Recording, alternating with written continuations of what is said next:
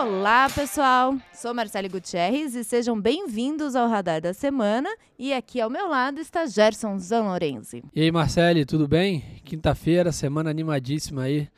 Tema de peso, o mercado está até comentando aqui com uma volatilidade grande, né? E, e a razão disso tem nome e sobrenome, então a gente trouxe a galera aqui para comentar tanto local quanto global aí, tudo de política de juros, inflação. Estou muito animado aí para esse debate. Sim, a gente vai falar, né, gente? Não, não tinha como ser outra pauta, né, Gerson? Do, dos assuntos da semana aí, a alta de juros pelo FONC que é o Comitê do Federal Reserve, que elevou a taxa de juros em meio ponto percentual, e aqui no Brasil, o Copom, que elevou a Selic para 12,75% ao ano.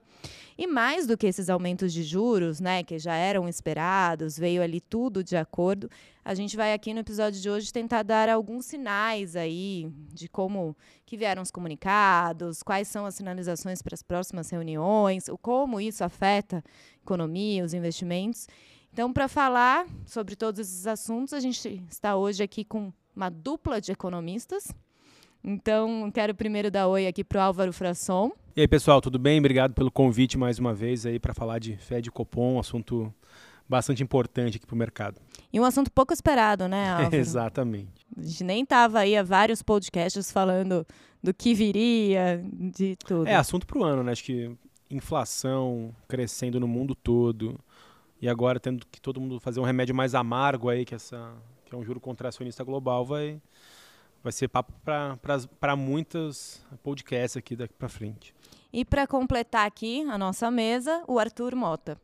Fala pessoal, tudo bem? Obrigado Marcelo, Gerson, Álvaro. Acho que é sempre um prazer aqui para falar, sobretudo de um assunto tão importante. Show de bola, vamos lá. Então vamos lá.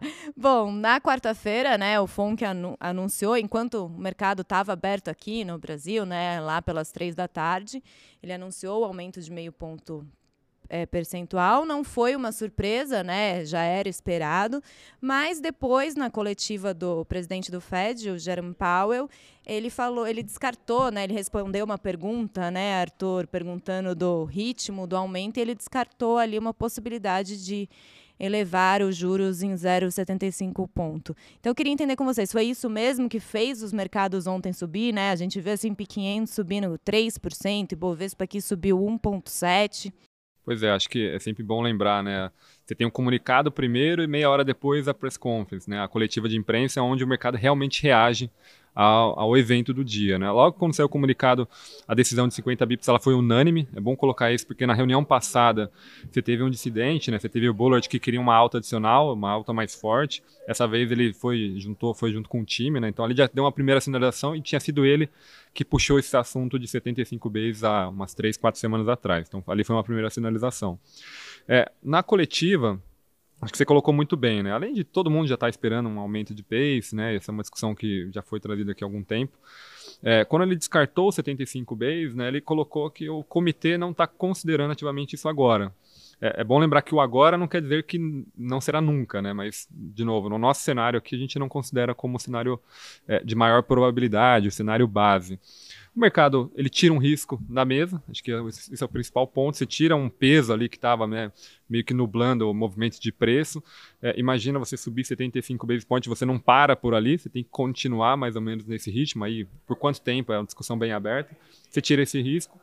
Mas, é, na nossa percepção, o mercado reagiu é, até um pouco um tom acima, né? Obviamente nesses, nesses movimentos de preço você tem uma tendência, né? Você tem um movimento técnico, mas o Fed ele foi bem hawkish, tá? Ele, ele, ele confirmou bem o tom que eles vêm adotando, vieram adotando nas últimas semanas de preocupação com a inflação, logo na abertura né, da, da, da, coletiva, o Powell, antes de falar do statement, ele já deu uma mensagem muito dura em relação à dinâmica de inflação.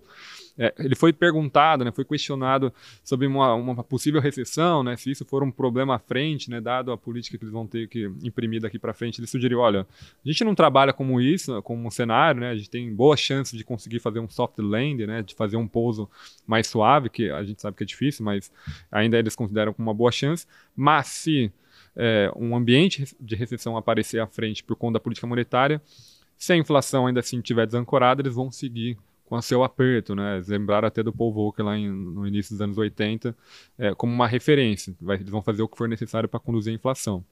Nesse sentido, uma, um último ponto que chamou atenção ao mercado foi é, sobre as próximas reuniões, o, o PACE. Né? Ele já sugeriu um par de duas altas de 50 bips, né, de 0,5 pontos percentuais, para as próximas duas reuniões, que eles estavam bem abertos isso na mesa. Como o mercado já tinha mais altas do que isso na precificado, inicialmente foi entendido como dovish, né, se retirou é, o mercado trabalhava com mais três altas de 50, eles retiraram essa alta adicional é, e precificou para baixo a curva de juros. Só que aí isso alimenta a discussão. Não é usual o Fed já demandar, já contratar, assim como o Copom fez no ano passado, tantas altas à frente. Então, é, ele ter feito duas altas já é bastante coisa. E a gente sabe que, dada a dinâmica de inflação, dadas as expectativas de 23 e 24, é bem difícil eles pararem por ali. Então, no nosso cenário, apesar de todo o comunicado de ontem, a gente continua esperando quatro altas de 50 bips, mais uma alta de 25 bips no, né, nesse final de ano, levando a taxa ali entre 3 e, 20, 3 e 25. Hoje, né, depois, um dia após a reunião, a gente tá, já está vendo uma reprecificação exatamente desse cenário. Ontem, né, quando a gente divulgou o nosso relatório, a gente considerou um tom neutro, é um tom neutro em linha com um patamar bem rock de comunicado, eles não adicionaram muita coisa, né? Seria o 75 base, né? Eles não adicionaram isso, mas não foi um tom exatamente muito dovish. Assim. Então, é, acho que hoje a gente está tendo um pouco mais de choque de realidade em relação a isso, né? E, e, e, aí, por consequência, abertura de curva, né? Uma volatilidade um pouco maior no mercado acionário. É, mais à frente, de novo, existe ainda um, um espaço aí para o mercado voltar a precificar essa curva um pouco melhor. Acho que um ponto só para complementar aqui, Marco, acho que vale a pena a gente comentar, né? Acho que tem muito cliente perguntando e tal, né? Por que está dando, dando tanta né, importância essa decisão de juros e tal? Acho que são duas coisas. Primeiro, que né, a gente não, não vivia né, um momento de alta de juros nos Estados Unidos há um tempo, né? Que é um cara que, que ele é meio que policy maker do mundo, né? Todo mundo acaba indo na reboque dele, olhando para ele e tomando decisão através do que ele está fazendo, que é um ponto importante. E outro, os bancos centrais, né? Acho que talvez diferente, né? De outras, etc., que não tem muito track para monitorar é um cenário pandêmico, né? Ou seja, né? Até foi até que o Paulo comentou ontem, né? Onde a gente tem um cenário onde, pô, o americano meio que não está indo trabalhar, né? Está super aquecido o mercado, ao mesmo tempo você tem uma inflação né, gigante né, devido à oferta. Normalmente, né, o melhor cenário para o Banco Central é uma inflação de demanda, né? Ele vai ali, freia um pouco a, a, a, a torneira e volta ao curso e vida que segue. Agora ele tem um desafio que a gente né, até viu dados do PIB e tal, que não tem, a economia não está tão animadora assim. Por um outro lado, a inflação de oferta é gigante. Então, acho que né, o que tem adicionado mais vol, que a gente já estava comentando isso aqui é, antes de começar o, o, podcast, talvez não era para o mercado ter subido 3% ontem, não era para ele cair 3% hoje, deveria ter, ter uma leitura mais, é, é, assim, moderada. Mas é que é basicamente isso. Acho que tem tanta incerteza e tanta novidade né, que o mercado está dando mais peso. Você vê, o cupom na teoria, queria ter fechado a porta na última reunião, teve que reabrir nessa. Então você tem mais volatilidades aqui né, no cenário é, do que a média, uma guerra rolando. Né? Então tem alguns outros fatores, só para talvez para os nossos aqui, né, ouvintes, entenderem por que a gente tem dado tanta atenção nisso, fala tanto de Copom, tanto de FONC é, em relação a isso, porque basicamente não é uma alteração de curso monetário comum, que é aquela que a gente aprende no livro, né, que economia aquece, se freia e etc. Né? Não, até para contribuir, é, se não me engano, Arthur, o, o Fed também falou ali na comunicação sobre a relação vagas abertas por, por oferta de trabalho, que cresceu, inclusive, está num, num high histórico, né? acho que se mostrando quão a pressão por salários tende a continuar, e é por isso que, acho que, e aí só para trazer o que o Arthur trouxe, né? a gente Uh, tá com mais quatro altas e and counting assim para 2023 né que acho que a taxa terminal também lá no ano que vem o pessoal ali tá Tá, acho que tem um pouco mais otimista que a gente, né? A gente está ali entre 375 e 4, né? É. De range. Que, então, acho que tem um juro aí para cima que, que vai mudar bastante a dinâmica de mercado. Então, que esse ciclo de aperto monetário nos Estados Unidos só começou, né? Enquanto por aqui está no fim, lá já É, começou. isso é uma vantagem, né? Pelo menos isso, né? Acho que o Brasil já fez bastante coisa. E, e lá fora, é bom lembrar que pela dinâmica do Fed, ele é, ele é, muito importante ele ser bem cauteloso né, nesses movimentos. Então, por isso que ele tirou 75 base, né, para não criar ainda mais estresse no mercado. Ele vai tateando. Aqui no Brasil, a gente se prendeu bastante numa discussão de juros neutro, que lá fora foi tentado também colocar na mesa, como é uma taxa extremamente difícil de ser estimada. Eles estão começando a olhar muito mais agora condições financeiras, né, que já está apertando. Então, para o Fed é importante não só esses juros de curto prazo, mas é, o efeito que a comunicação dele gera em outros mercados, né, no próprio mercado de hipotecas, nos juros mais longos, né, que essas coisas vão sendo apertadas e vão gerando os efeitos que eles, que eles esperam, né, que são necessários para conduzir é, a dinâmica de inflação. E eu acho que um último ponto né, dessa reunião, pra, que aliás é super importante, é, eles anunciaram formalmente o anúncio da redução do balanço. Né? Então, Acho que esse é um outro ponto relevante. Né? A partir do dia 1 de junho, eles iniciam um processo de não reinvestimento é, de treasuries, né, dos títulos do Tesouro Americano, iniciando ali em 30 bi é, de dólares. Né? Em, ao longo de três meses, esse patamar ele chega a 60. A mesma coisa para os seguros de hipoteca, das MBS, 17,5 inicial, vai chegando ali até 35. Então, tem um, ali um, né, um, alguns passos adicionais ao longo de três meses, que é também uma forma dele reduzir, né, ao, ele devolver o risco de crédito para a economia, né, que o Fed quando começou lá, lá atrás a comprar, ele tirou, ele reduziu bastante esse risco de crédito, agora ele está devolvendo para o mercado precificar melhor, tirar algumas distorções. Isso tem um efeito altista né, na curva de juros, é, que vai ser iniciado a partir de agora, operacionalmente iniciado. Né? Acho que é um tema importante. Eventualmente, lá no futuro, eles podem até vender ativamente esses ativos, né? principalmente hipoteca. Né? Então agora eles só não estão reinvestindo. Aí o balanço vai começando a reduzir, você vai enxugando um pouco a liquidez de uma forma bem suave também para não estressar o mercado, até porque, como o Paulo muito bem colocou, ninguém sabe exatamente quais são todos os efeitos desse processo. Ele é um, é um mar novo né, que que, o, que, os bancos centrais estão navegando. Eles começaram a fazer algo lá atrás, lá entre 2017 e 2019, tiveram que interromper, foi um, um pouco mais é, complexo, tiveram outros choques, e agora a gente está entrando também nesse mar novo. Então, acho que é um ponto importante a gente acompanhar daqui para frente também. Então, assim, só para a gente explicar, essa redução do balanço de, de, pagamentos começou na pandemia, né? Era o Fed recomprando os títulos e agora ele está tirando esse poder, vamos dizer, dele, assim, está deixando para o mercado. Exato, acho que é, esse é o principal ponto, né? Ele é um grande demandante desse título, né? Então, como a gente sabe, né, a, demanda, a oferta era mais ou menos constante, tanto de mercado quanto do Tesouro Americano, desses títulos. Você tem um, um, um comprador muito forte o preço desses títulos subiu muito ao longo da pandemia, né? Quando o preço de um título sobe, os juros caem, então por isso que a gente viu aquela curva de juros sendo né, bem comprimida, e agora a gente está vendo um efeito contrário, né? A redução dessa demanda, né? É, e aí, por consequência, de novo, você tem o, o, o, efeito basicamente o contrário. Você retira a liquidez dessa economia que está extremamente exposta a um, um, ambiente bem exuberante. Né? Então, acho que esse é um ponto importante daqui para frente. De novo, três meses até atingir o limite máximo. Provavelmente esse limite máximo, né, somando Treasuries de 60 com MBS de, de 35, ele não será atingido, porque você não tem tanto vencimento de hipoteca no curto prazo, então ele nunca vai trabalhar exatamente com 95 é, é, bi por mês, mas lá na frente, eventualmente, ele pode começar a vender e aí chegar nesse limite. Mas por enquanto é mais no título americano mesmo que a gente deve ver alguma coisa. E de novo, é, acho que a curva americana ela fica um pouco mais volátil aí no curto prazo por conta desses eventos. Legal. Bom, vamos partir para o Copom. Vamos lá.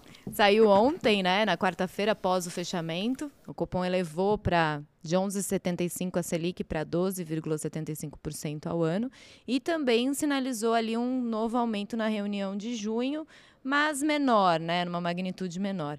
E estava vendo aqui alguns dados, foi a décima alta seguida da Selic desde março de 2021, quando estava no patamar mais baixo da história, em 2%, e agora essa Selic ela é a mais alta desde fevereiro de 2017.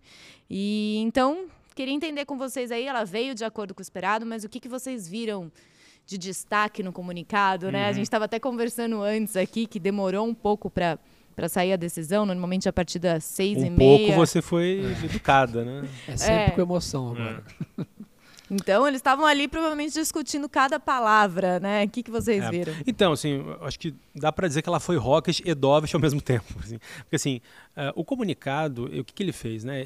O Banco Central, ele mudou o tom em relação ao seu último comunicado, Uh, e também o seu tom em relação às falas do Roberto Campos Neto e de outros membros do Copom nesse entre reuniões. Então, assim, comparado a isso, foi rockish, porque boa parte do mercado uh, e o próprio Banco Central e, os membros vocalizavam que 12,75 seria uh, a, a, taxa terminal. e aí veio um comunicado dizendo, olha, vai ter o, o, ciclo ele vai continuar, extensão do ciclo então nessa comparação foi Rocket. Mas o mercado, uh, por outro lado, também já esperava que nessa comunicação ele não ia conseguir, o Banco Central não ia conseguir uh, manter a sua palavra, entre aspas, naquele cenário alternativo de maior probabilidade né, que ele fez na, na, comunicação de março. Então o mercado já falou assim, olha, ele vai ter que de fato é, estender o ciclo. Tanto é que na curva de juros, já há algum tempo, uh, já, já, já tinha uma precificação de, além desses 100 bips que foi dado de aumento previsível uh, ah, para essa última reunião de ontem, levando a Selic a 12,75, mas na curva também já estava mais 50 pontos para junho. Então, Varão, desde aquele último IPCA naquela sexta-feira lá, o mercado falou, ó, beleza, e, começou não, botando na curva que, que, que o Banco Central tem que mudar o do comunicado. Né? Perfeito. Não, e isso é muito interessante, né? Porque, em tese, Banco Central não reage à inflação corrente, ele reage a expectativas de inflação. Só, só que aí veio uma inflação corrente versus a expectativa do mercado, que foi a maior surpresa de 10 anos ou mais. Uh, e aí isso acabou mexendo expectativa, né? Então é, acho que é mais ou menos essa história. E de fato, assim, quando a gente pega uh, uh, o, o ciclo de ajuste, que a gente pega ali as três reuniões à frente que, que, que, teria de Copom lá em 17 de março, seja a reunião de maio, de junho, de agosto, quando você somava o que, o que haveria a mais de, de taxa de BIPs para a Selic, ela começou a cair de 17 de março até 4, 5, 6 de abril. Aí dia 8 advogado IPCA de março e uh, essa precificação volta a ter mais 50 bips em junho. Então, uh, é isso aí, Gerson. Acho que a inflação de março ela foi muito preocupante, não só pelo, pelo nível, mas o, o qualitativo muito ruim também, porque veio o IPCA 15 de abril, que apesar de vir abaixo do esperado em termos de nível, mas um qualitativo muito ruim, com índice de difusão crescendo, com núcleos ainda muito preocupantes. Então, o mercado, tendo essa leitura toda, fez o seguinte: olha, não vai dar para o Copom encerrar o ciclo de alta. E tem outro ponto: quando saiu a divulgação do IPCA de março, uh, a, a, os, a, o relatório Focus ali para a Selic e para o IPCA de 2023 das cinco instituições que mais acertam, projeção de longo prazo, deu uma mudança bem significativa. O IPCA esperado de 23 antes da divulgação do IPCA de março, para essa galera, de novo, top 5 longo prazo, saiu de 4 para 4,26. Acho que agora deve estar 4,5, não sei se o Arthur sabe de cabeça é, aí. Então 4,5, né? Exatamente. É. E, e a Selic saiu de 10 para 11,25. Uh, e aí quando você faz, até a gente, a gente, fez umas apresentações aqui nos comitês internos, comparando uh, a Selic 2023 com a mediana de 30 dias, que é a que sai lá naquela tabelinha que todo mundo olha, comparando com, essa, com esse top 5 de longo prazo, e comparando com o DI de, de, que seria o dezembro 23, que é, o, que é uma, uma interpolação ali com outubro 23 com janeiro 24. E quando você pega a série histórica ao longo do ano, a Selic 23, uh, desse, desse top 5 longo prazo da mediana, sempre andou bem coladinho. Quando vem PCA de março, o, longo prazo de escola sai dessa mediana e encosta muito mais do que está sendo precificado na curva. Então, uh, eu acho que essa, comunicação uh, ela trouxe sim a, porta aberta para junho. E a partir disso, eu acho que a gente vai começar a, a, conversar mais sobre quando uh, vai começar a cair, quando ela vai conseguir cair e para que nível, né? Porque a gente já está vendo nas últimas três, quatro, cinco semanas todos os bancos e, e assets revisando o Selic 23 para cima, né?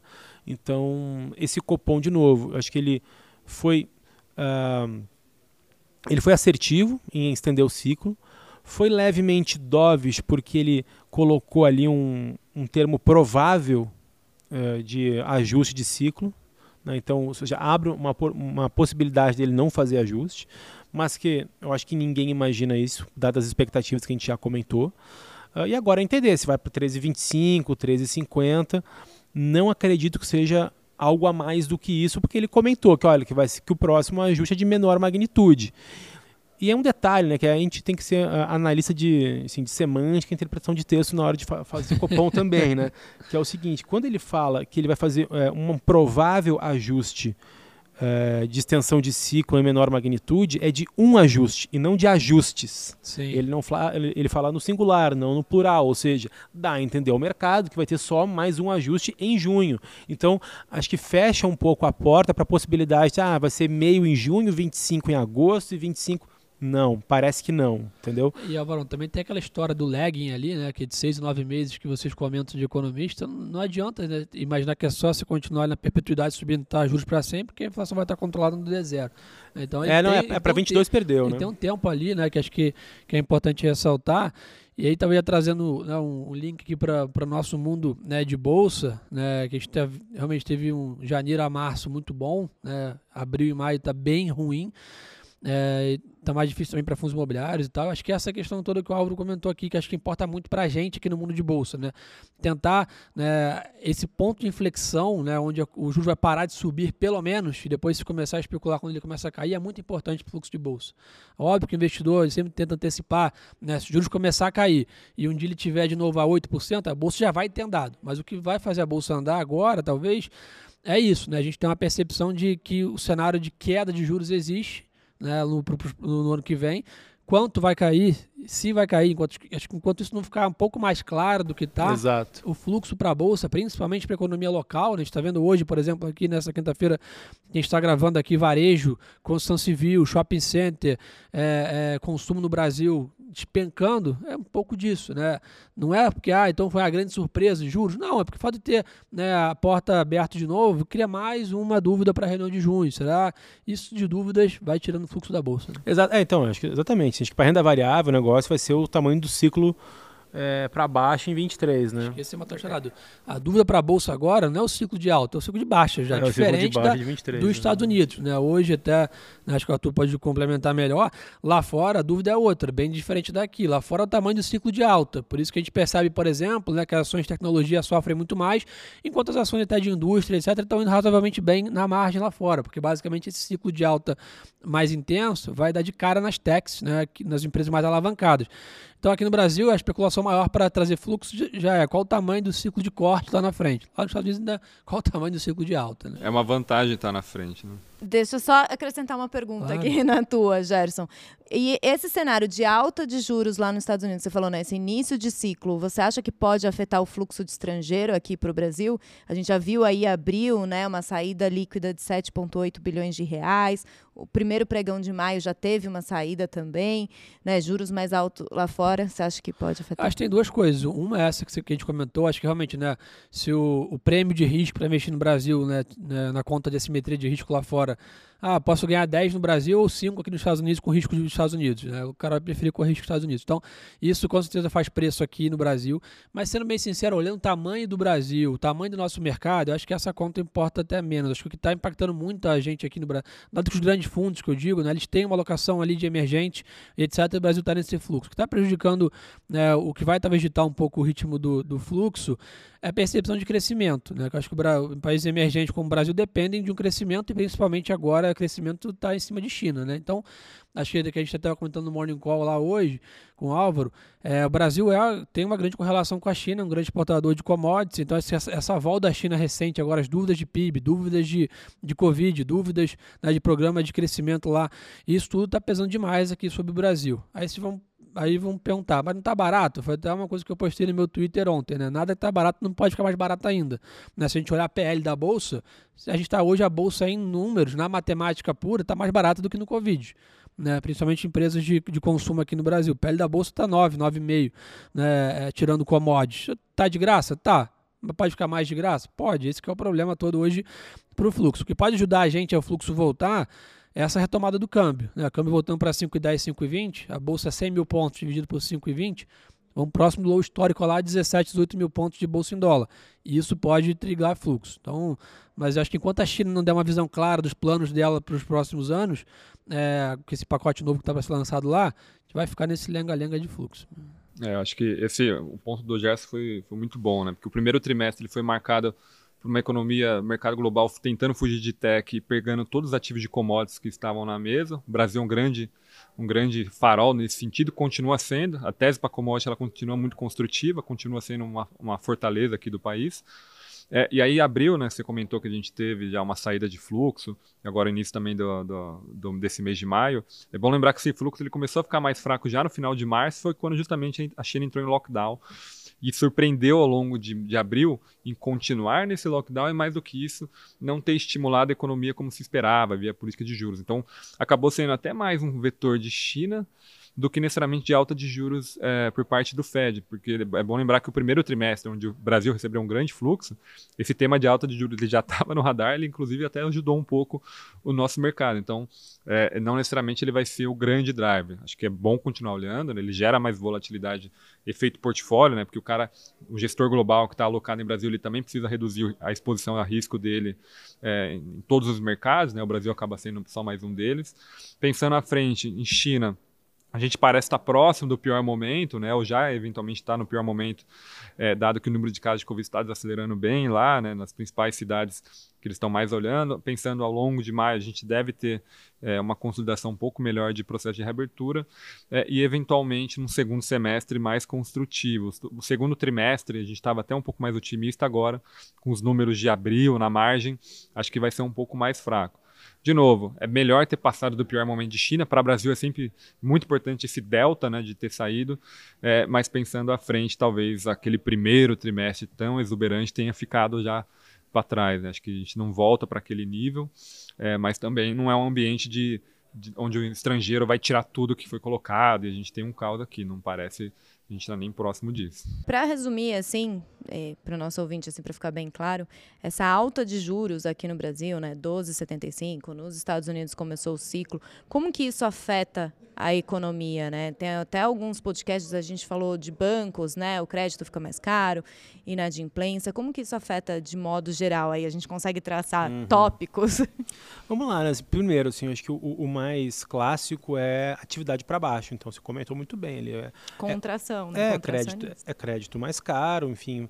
Tanto é que a gente já lançou o nosso relatório mensal ali do time do Mansueto Almeida com uma expectativa de queda de, de PIB de 1,5% para 1% em 23. Até a gente estava conversando, né, Arthur? Já tem em casa aí bem mais pessimista é, do que isso. Né? E, e aí, claro, né, assim, acho que é um efeito normal de você conseguir ter uma, um tipo de controle é, e de, de inflação. Uh, para a dinâmica de, de bolsa, de novo, assim, eu acho que para quem está uh, uh, posicionado em ações, vale dar uma olhadinha aí no endividamento da sua empresa e se a dívida é muito silicada, né? Porque eu acho que esse pode ser um ponto também que pode drivar ali variação de preço é, das companhias. Apesar de que eu acho que esse papo que a gente estava tendo antes é, de curva de, de juros, para mim é o que vai determinar. É, para nosso é, mercado aqui de, de portfólio de asset allocation, ah, de novo, assim, acho que gente, o Arthur ali escreveu, vai comentar ali muito melhor do que eu, mas ainda posso fixado, acho que é, é a melhor relação risco-retorno que você pode achar no mercado nesse curtíssimo prazo. É, dada a incerteza de inflação, a gente ainda mantém uma posição ali é, para esse, esse segmento ali de PCA+, ali de, de curto e médios vencimentos, nada muito longo. Pré-fixados, que é uma pergunta é, corriqueira que fazem para a gente também, a gente ainda está monitorando, porque a gente sabe que quando, por exemplo, você vai hoje ali comprar um, um bancário ou um privado e não bancário, tem taxas muito atrativas, mas vai lembrar, quando você trava uma taxa, você está correndo risco de inflação. Né? Uh, e aí, como há uma incerteza, você tem que estar tá ciente desse negócio. Então, uma carteira de renda fixa, você tem que fazer aquela composição lá que está lá no Asset Strategy que a gente, que a gente faz todo mês. É, agora, vale lembrar também, não adianta você ter é, a certeza de quando vai começar a queda da Selic para comprar pré. Porque aí quem está emitindo pré já não, já não vai querer emitir aquela taxa maior, aí não vai ter mais produto no mercado. Então, é, é, é uma decisão de risco igual, entre aspas, igual tomar uma bolsa, entendeu? Você vai ter que fazer isso quando tiver alguma incerteza ainda de risco de inflação, talvez um pouco menor que agora. Né? Eu acho muito bom esse teu ponto, Álvaro. Eu gosto muito de bater nessa tecla aqui, não é puxar sardinha para o meu mundo de bolsa, mas como você levantou disso, né, o cara que o investidor que compra uma renda fixa para de 5 anos, ele tem que ter na cabeça dele que ele está operando a curva de juros e inflação durante 5 anos e é, ponto é, final. Né? Acho que esse é um ponto importante. E outra coisa, né? E com risco de liquidez muitas vezes maior do que na bolsa, que você eventualmente tem uma saída ali mais, mais rápida. Então acho que isso é importante o investidor, ainda mais porque a gente está saindo num cenário de Selic de 2, né? onde o investidor brasileiro ficou muito carente, órfão de uma renda fixa atrativa, como sempre teve acostumado. Olha a plataforma agora, vê um 15 lá, fala assim, nossa, que sorte é minha. Cuidado. Acho que é importante ter isso na mente.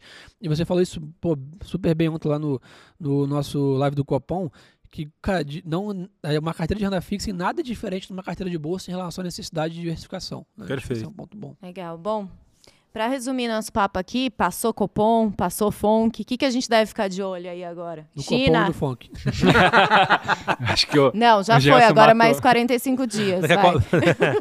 Ah, eu acho que assim, do lado global, China, a continuidade desse processo aí de, de enfrentamento do Covid, de novo, parece que vai melhorar daqui para frente. A continuidade do discurso dos principais eh, membros ali do governo chinês, que está mais construtivo para estímulo, etc.